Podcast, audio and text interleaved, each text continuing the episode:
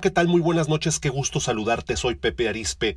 Tú y yo ya nos conocemos. Un saludo a mi amiga Janalte Galván Kent, la manager de las estrellas. Un saludo desde acá, desde el norte de México, desde la ciudad de Monterrey.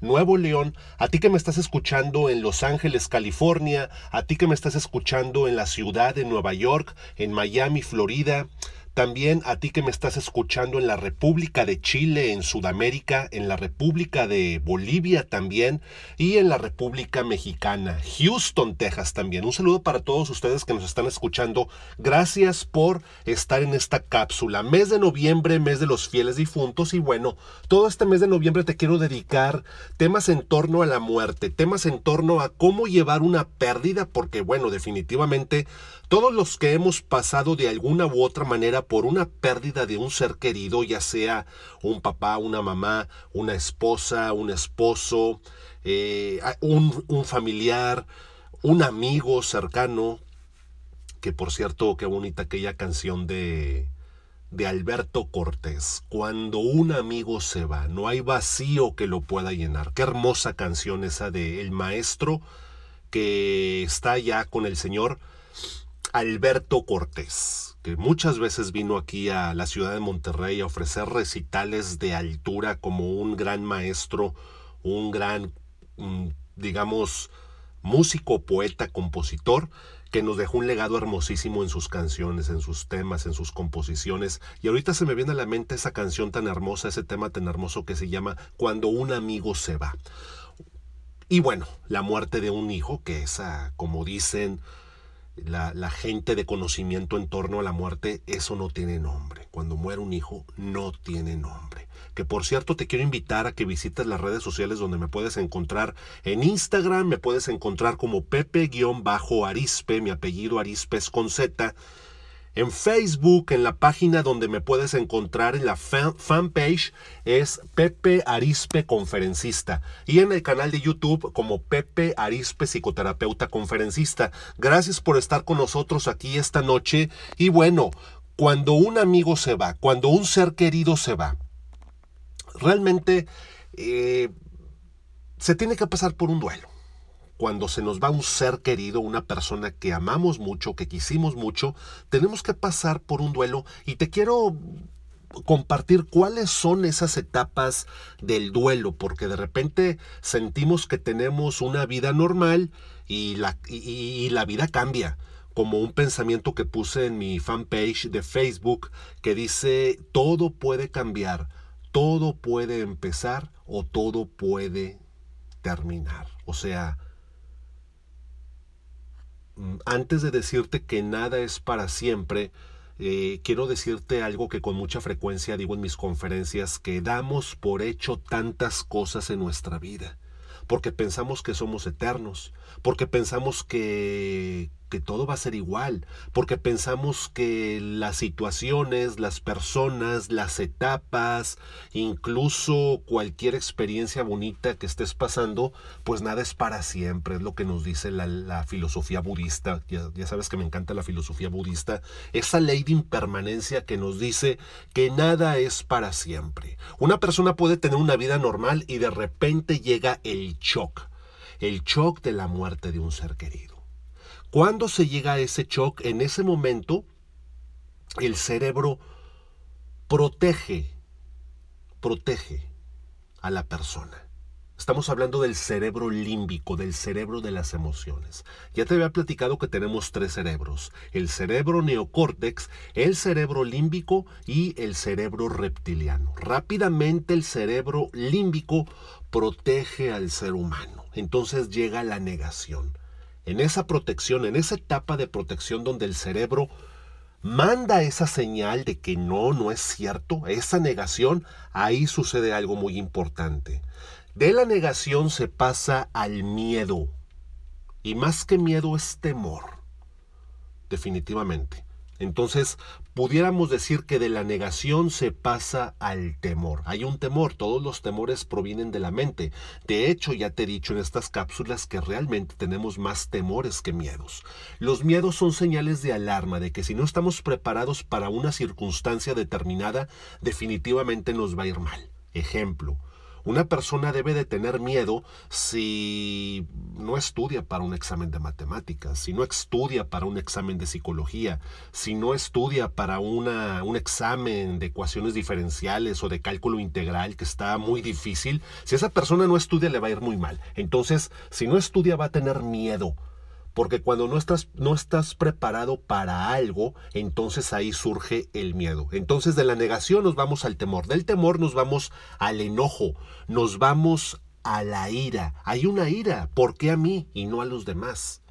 ¿Por qué me está sucediendo esto? Entonces nos estamos inundando en por qué es, por qué, por qué, por qué, por qué, por qué. Y como decía el rector de allá de la universidad donde estuve, de la universidad allá en Guadalajara, mi maestro también que está con el Señor, que en paz descanse, el doctor Sergio Vázquez. Él nos solía decir con mucha frecuencia en sus clases que los porqués nos llevan a porquerías. Ya te lo había compartido incluso en estas, en estas cápsulas. Del enojo nos vamos a la negociación. De la negociación pasamos a la depresión. Pero déjame decirte que ya cuando está el choque entre el shock y la negociación, antes de entrar a la depresión, toda esa línea la persona tuvo altos niveles de ansiedad. Porque yo te he repetido en numerosas ocasiones que digamos, la sala de espera de la depresión es la ansiedad. De la depresión nos vamos a la resignación. De la resignación nos vamos a la aceptación. De la aceptación le encontramos un sentido a nuestra vida, un sentido a esa pérdida. Y de después de encontrar ese sentido, volvemos a la vida.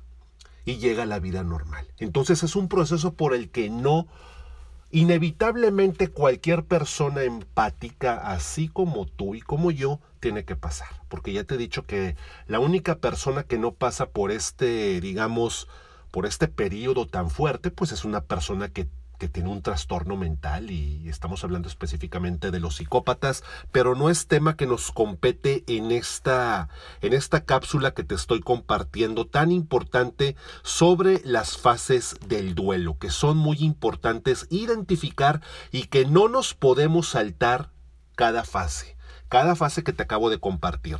La muerte no es el fin. La muerte es quizá uno de los momentos más difíciles de la vida.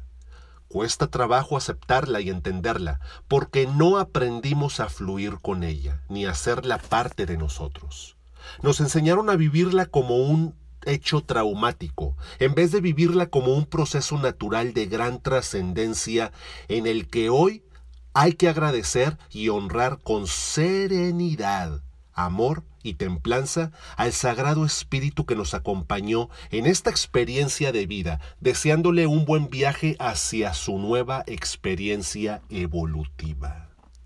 La palabra muerte tiene tantas influencias negativas que habría que eliminarla de nuestro vocabulario y llamar a este proceso trascender o trascendencia. Porque eso es, eso es precisamente lo que hacemos, trascender a otra realidad, trascender a otro plano, trascender a otra energía, adecuada a nuestro estado de conciencia. Todos los miedos que tenemos en la vida la no aceptación de los ciclos, precisamente lo que te acabo de compartir hace unos minutos, el apego, como dice la filosofía oriental, la filosofía budista, que la raíz de todo sufrimiento es el apego. Las dependencias y las falsas seguridades que nos creamos tienen la raíz en el miedo a la muerte. Volvemos a lo mismo. ¿Cuál miedo a la muerte? No, no es el miedo a la muerte. Y no es porque me esté contradiciendo, es el temor a la muerte. Solo el conocimiento, el entendimiento y el amor nos mostrará para qué nacemos, para qué estamos de forma temporal en este mundo material, en este plano energético llamado vida, y para que abandonemos el cuerpo físico. Si pudiéramos comprender que no somos un cuerpo con espíritu, sino un espíritu con un cuerpo temporal para transitar en un ciclo de vida terrenal, la pregunta no sería, ¿por qué morimos? Sino, ¿para qué tomamos este cuerpo físico? ¿Cuál es nuestra misión de vida? Qué pregunta desde la programación neurolingüística tan importante. Las preguntas son poderosísimas. ¿Cuál es nuestra misión de vida? ¿Ya la descubriste, por cierto? Hay gente que tiene 60, 70, 80 años y no ha descubierto cuál es su misión de vida. ¿Para qué abandonamos nuestro cuerpo físico y hacia dónde nos dirigimos en este infinito universo? Qué pregunta tan poderosa.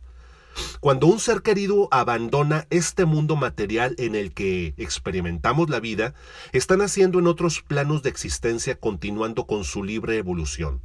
Si abandonamos el apego y el sufrimiento y activamos el amor incondicional hacia la persona que ha emprendido el viaje a otro nuevo mundo, los sentidos del alma podrán percibir la energía y el amor del ser querido que se fue.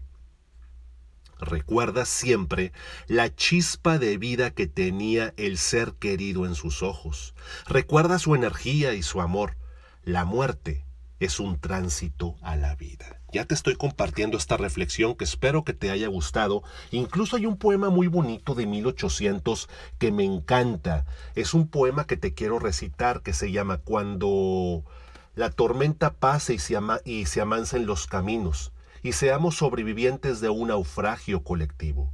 Con el corazón lloroso y un destino bendecido, nos sentiremos dichosos tan solo por estar vivos. Y le daremos un abrazo al primer desconocido y alabaremos la suerte de conservar a un amigo. Y entonces recordaremos todo aquello que perdimos y de una vez aprenderemos todo lo que no aprendimos. Ya no tendremos envidia, pues todos habrán sufrido. Ya no tendremos desidia, seremos más compasivos. Valdrá más lo que es de todos que lo jamás conseguido. Seremos más generosos y mucho más comprometidos. Entenderemos lo frágil que significa estar vivos. Sudaremos empatía por quien está y también por aquellos que se han ido. Extrañaremos al viejo que pedía un peso en el mercado, no le preguntaste el nombre y siempre estaba a tu lado. Y quizás ese viejo pobre era Dios disfrazado. Nunca le preguntaste cómo estaba, porque siempre, siempre estabas apurado.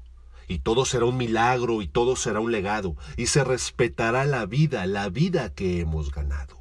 Cuando la tormenta pase, te pido, Dios apenado, que nos vuelvas mejores como nos había soñado. Que tengas muy buenas noches. Gracias por escucharme. Soy Pepe Arispe.